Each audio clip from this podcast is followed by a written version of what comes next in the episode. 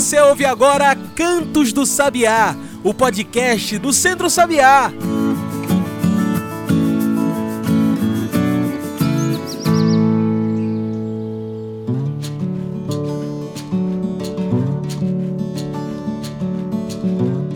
Olá a todos e todas que nos ouvem agora pelo Spotify e demais plataformas.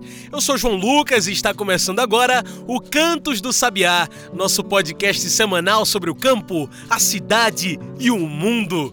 Cantos do Sabiá é o nosso podcast semanal. Então, se quiser receber um podcast desse toda semana, já segue a gente aí. Aproveita e manda para um amigo e para uma amiga e você faz o Cantos do Sabiá chegar mais longe. Então, passa pro seu pessoal, passa no grupo do WhatsApp. E olha, antes da gente começar a nossa entrevista, precisamos falar de um evento incrível que vai acontecer e que você precisa participar. Tô falando dele, do Festival Semiárido Vivo, que abre sua primeira edição no próximo dia 19 de agosto em Triunfo. O primeiro Festival Semiárido Vivo traz cultura para discutir pautas políticas. Você ouve agora todo o spot. Alô Triunfo, dia 19 de agosto, venha conhecer o Festival Semiárido Vivo, a nossa festa do sertão. Festival Semiárido Vivo é um evento para unir cultura, conhecimento, lazer e muita agroecologia numa só festa. Dia 19 de agosto, no pátio de eventos Maestro Madureira, em Triunfo, venha participar da Feira de Saberes e Sabores, a partir das duas da tarde. A Feira de Saberes e Sabores traz o que tem de melhor da comida e bebida agroecológica de Pernambuco. Festival Semiárido Vivo, a festa do sertão. Uma realização de Asa Pernambuco, ANA, Rede Ater Nordeste, Rede Pajeú de Agroecologia, apoio Caritas Alemã e Prefeitura Municipal de Triunfo.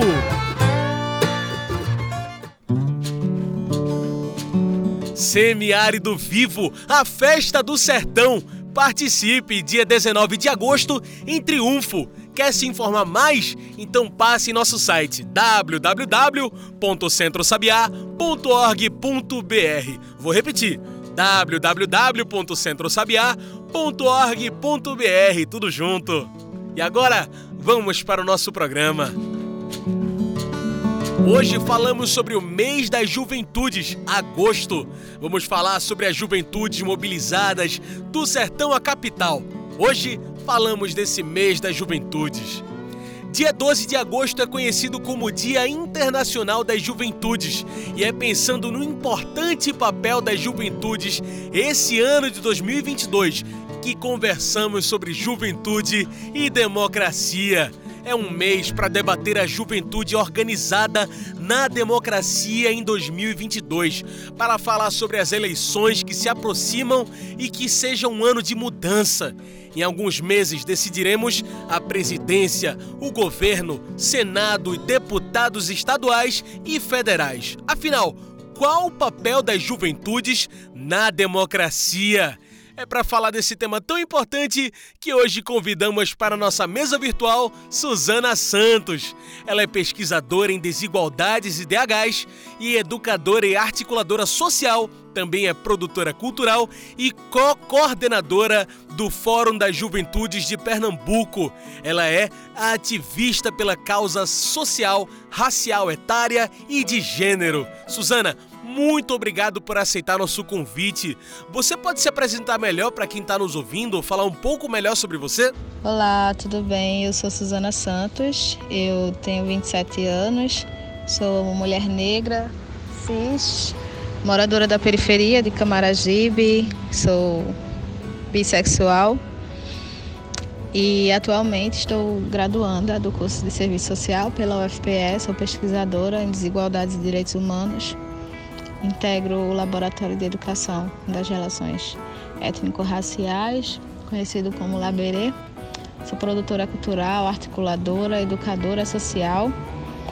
É, componho e construo alguns movimentos sociais há pouco mais de oito anos aqui no Recife, região metropolitana, dentre eles o coletivo Cara Preta, que é um coletivo de juventude negra, o coletivo Ocupe a Praça, que atua aqui em Camaragibe, é um coletivo de produção periférica, e também estou na co-coordenação da iniciativa Favelas Camarás, daqui de Camaragibe, que é uma iniciativa que surgiu nesse contexto de pandemia. E já para refletirmos sobre esse mês das juventudes, Suzana, você pode explicar o que é esse mês e por que é importante alinhar a luta da juventude com as eleições de 2022? Com certeza, com certeza. É, estive pesquisando, inclusive, foi manchete né, em vários jornais, é, que o país, né, entre janeiro e abril deste ano, né, ganhou bem mais de 2 milhões de novos eleitores entre 16 e 18 anos, né, a partir da, da promoção da Semana do Jovem Eleitor, né, que teve como objetivo atrair exatamente esse público, né? Um aumento de 42, mais, na verdade, de 42% em relação ao ano de 2018. Isso demonstra né, o quanto a juventude tem sido crítica né, e o quanto que a juventude tem se interessado em modificar essa estrutura política né, que, que se estabeleceu no nosso país. Olha, não é novidade para ninguém. 2022 é ano de importantes eleições no Brasil. São as eleições presidenciais para governo, Senado e deputados estaduais e federais. Pensando nisso, você acha que o voto da juventude tem peso nessas eleições de 2022? Então, o mês de agosto é um mês em que se intensificam né, os debates relativos à pauta dos direitos juvenis e devido a isso é tão alusivo, né? Temos duas datas muito simbólicas, que é o dia 5, em que se completa, né, na verdade completou agora 10 anos da Lei 12.852 de 2013, que versa sobre o Estatuto da Juventude e temos o dia 12 também, que é o dia que se comemora o Dia Internacional da Juventude, que é uma data estabelecida pela ONU em 1999, que passou a ser um dia de reflexão sobre a inclusão e a contribuição dos jovens na sociedade e no futuro do planeta também, né? E aí esse cenário político, ele coloca né, a juventude, sobretudo a juventude negra, em desvantagem, né, visto todas essas retiradas de direitos, desmontes, né, desses direitos conquistados a duras, duras penas, né?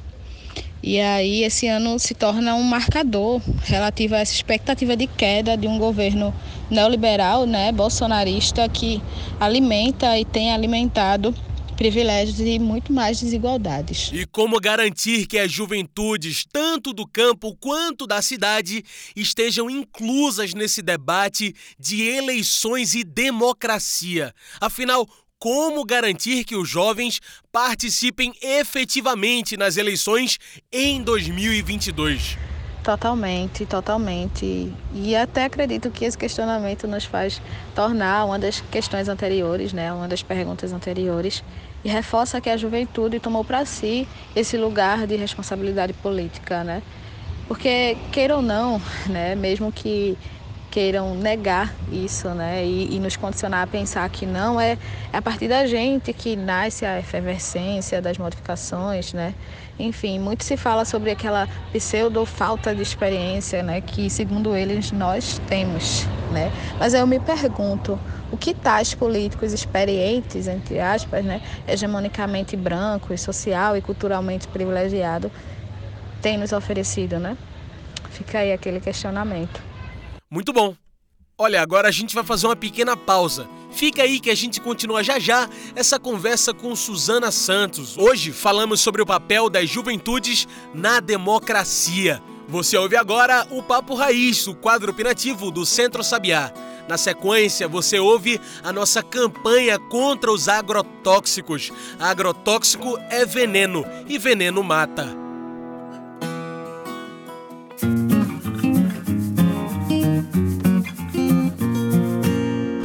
Raiz, opinião e informação na voz de Maria Cristina.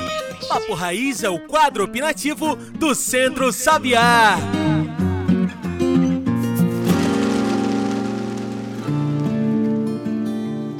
Olá, ouvintes. Está começando o Papo Raiz, o quadro opinativo do Centro Sabiá. Eu sou Maria Cristina Aureliano, coordenadora técnico-pedagógica do Centro Sabiá.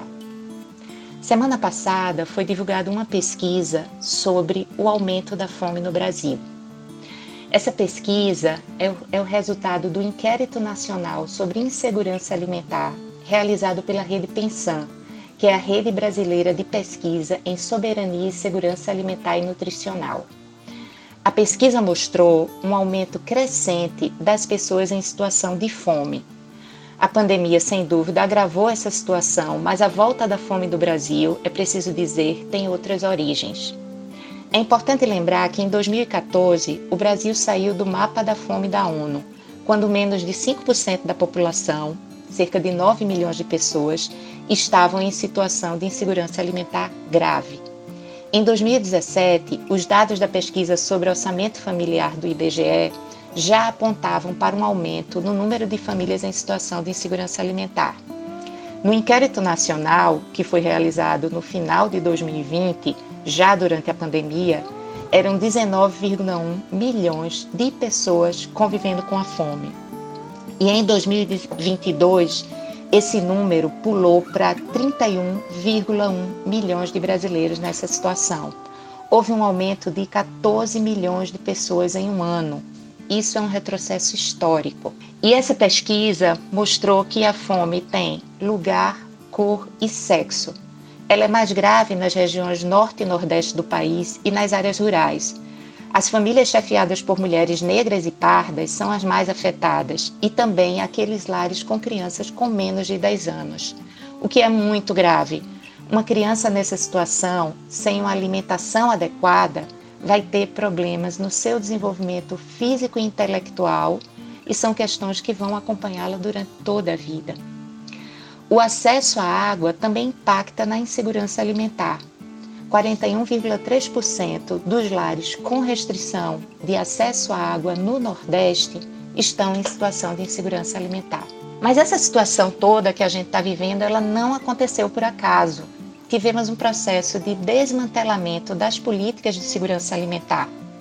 O CONSEA foi extinto logo no início do governo Bolsonaro, né, que é o Conselho Nacional de Segurança Alimentar e Nutricional, e fazia toda a gestão das políticas de segurança alimentar no país. Houve cortes no Bolsa Família e depois a substituição dele pelo Auxílio Brasil, que mesmo com o um valor mais alto, ele não atende ao número de famílias que precisa. Somado a isso, a gente ainda teve o fim da política de valorização do salário mínimo, aumento do desemprego e aumento da inflação, que impacta diretamente no preço dos alimentos e dessa forma no acesso da população a, a isso, né? É importante também dizer que vários programas de apoio à produção de alimentos tiveram seus orçamentos reduzidos e até zerados, como o Programa de Aquisição de Alimentos, que inclusive foi extinto esse ano, o Programa Nacional de Alimentação Escolar, que foi bastante reduzido durante o período da pandemia, e também o Programa de Cisternas. É inaceitável que num país como o Brasil, com tanta diversidade alimentar, o povo esteja passando fome. E a gente já sabe como superar essa situação. É apoiando a agricultura familiar e a agroecologia, gerando renda no campo e alimento para todos, todas e todes. Todo mundo sabe que é a agricultura familiar a responsável para produzir 70% do alimento que chega à mesa dos brasileiros. Mas para isso acontecer, é preciso investir em políticas públicas adequadas.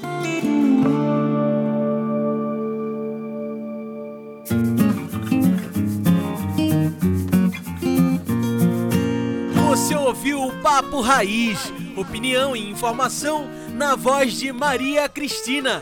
Papo Raiz é uma produção do Centro Sabiá.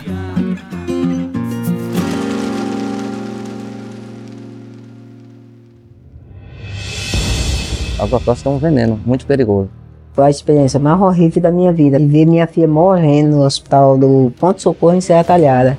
Faleceu por causa do veneno. Agrotóxico para mim é morte. É um veneno, um veneno que mata.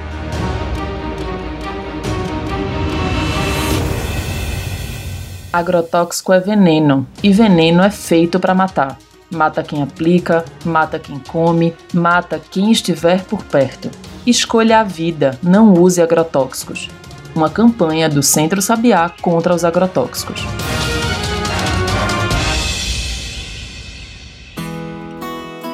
E já estamos de volta. A gente segue aqui conversando com Suzana Santos sobre o papel das juventudes na democracia. Ela é pesquisadora em desigualdades, ativista pela causa racial etária e de gênero. Ela também é co-coordenadora do Fórum das Juventudes de Pernambuco. Segundo dados do próprio TSE, o Tribunal Superior Eleitoral, 2022 é um ano histórico. O maior número de novos eleitores e eleitoras entre 16 a 18 anos. São 2.042.817 novos títulos. O que você acha que justifica esse aumento tão grande de novos eleitores e eleitoras? Será que o momento político atual influencia? Com certeza, com certeza. Não só perpassa, como é, posso afirmar que a juventude tem sido protagonista na defesa da educação pública de qualidade, né? E falo inclusive desse lugar, né, de ocupante. O que a gente vivenciou em 2016 com as ocupações nas universidades públicas, nas escolas públicas, devido ao transtorno, né, que foi a PEC 241 que acabou seguindo para o Senado como PEC 55, né, conhecida como a PEC do teto né, de gastos, reforça a organicidade dos movimentos estudantis, inclusive secundaristas, né? Enfim, é, não me deixam mentir. Depois de quatro anos de um governo falido, a juventude espera mais, né? deseja mais, anseia mais, né? exige mais. E estamos aí, estamos aí demonstrando essa organicidade. Enfim, estamos aí. Em contrapartida aos bons números de novos eleitores jovens, falamos da educação. Segundo levantamentos da ONG INESC, Instituto de Estudos Socioeconômicos, esse ano o Brasil atingiu o menor número de investimento na educação dos últimos 10 anos. É verba que não chega para a educação. Você acha que as discussões políticas da juventude para 2022 devem também passar por isso, por educação? É uma pergunta bem capciosa, sabe? Mas o que eu posso dizer é que a crença é o que nos resta, né, por assim dizer. Para além da organização em massa, né, que estamos construindo Brasil afora, né, em prol da queda não só desse governo, mas do bolsonarismo em si e de tudo que ele representa, né, racismo, sexismo, LGBTfobia e toda e qualquer forma, né, de opressão que nos impeça realmente de, de nos tornarmos uma sociedade não somente mais justa, mas ainda equitária. Então, quais as perspectivas para as juventudes do campo, da cidade, para as eleições em 2022? Dá para acreditar num Brasil mais democrático? Bom, eu acredito ser necessário né, um trabalho de incidência, um trabalho de conscientização antes e pós período eleitoral. Antes, sobretudo, né? A nossa atuação nas bases é, precisa ser estimulada, né? E para além disso, é importante que a gente possa oferecer meios para que essa juventude possa ingressar nesses espaços tidos como de controle social, né? São exatamente esses espaços aos quais os cidadãos podem se manifestar, colocar suas opiniões, influenciar, sobretudo, nas decisões do poder público, respeitando, né? E que esses espaços possam respeitar as especificidades desse público, né? E respeitar também as suas demandas. Muito bem. Como nossa conversa está chegando ao fim, trago o nosso quadro especial do podcast, o Mete o Bico. Mete o Bico é o nosso quadro do podcast onde o convidado, a convidada, trazem seus pontos finais para a nossa discussão. Bora lá? Suzana, pensando em toda essa discussão que tivemos, toda essa conversa da juventude e do protagonismo da juventude é que eu pergunto: nesse ano de 2022, ano de eleições, qual o papel das juventudes na democracia brasileira? Mete o pico. Seguir lutando. Seguir lutando como sempre estivemos, né? Seguir protagonizando essa luta. Eu acredito ser importante frisar, negritar, como eu costumo dizer, é, que a nossa luta ela não vai findar pós processo eleitoral, né? Isso não vai findar com a eleição de político A ou B, né? A nossa luta ela vem de mais de 300 anos e eu falo enquanto pessoa negra, né? A Sueli Carneiro ela vai dizer que entre esquerda e direita eu continuo sendo negra, sabe? E é essa pauta que a gente deve atenção, é essa pauta que a gente deve preconizar, sabe? Então vamos firmes, vamos na luta para materializar mesmo o nosso propósito de sociedade, nosso propósito comum, né? Que é uma sociedade justa, equilibrada, equitária para todos, todas e todos.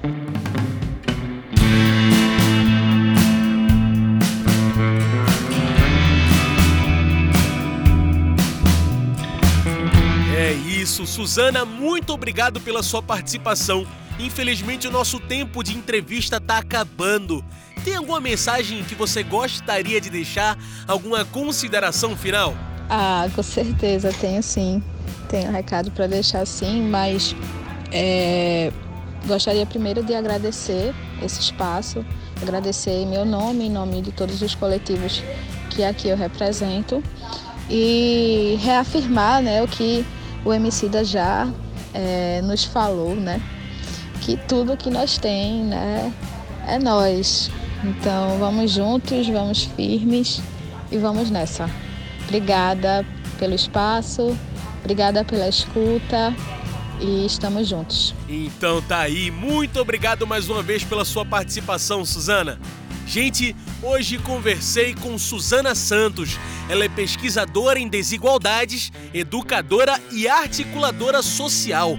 Ela é ativista pela causa racial etária e de gênero e também é co-coordenadora do Fórum das Juventudes de Pernambuco.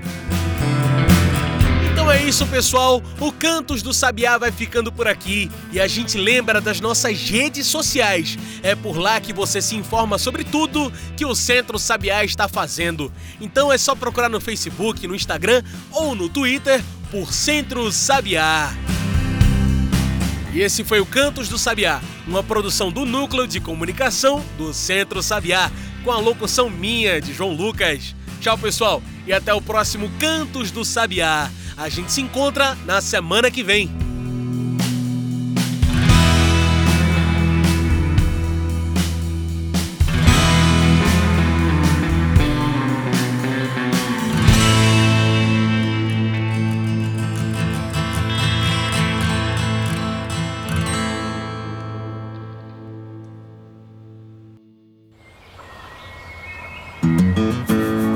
Você ouviu Cantos do Sabiá.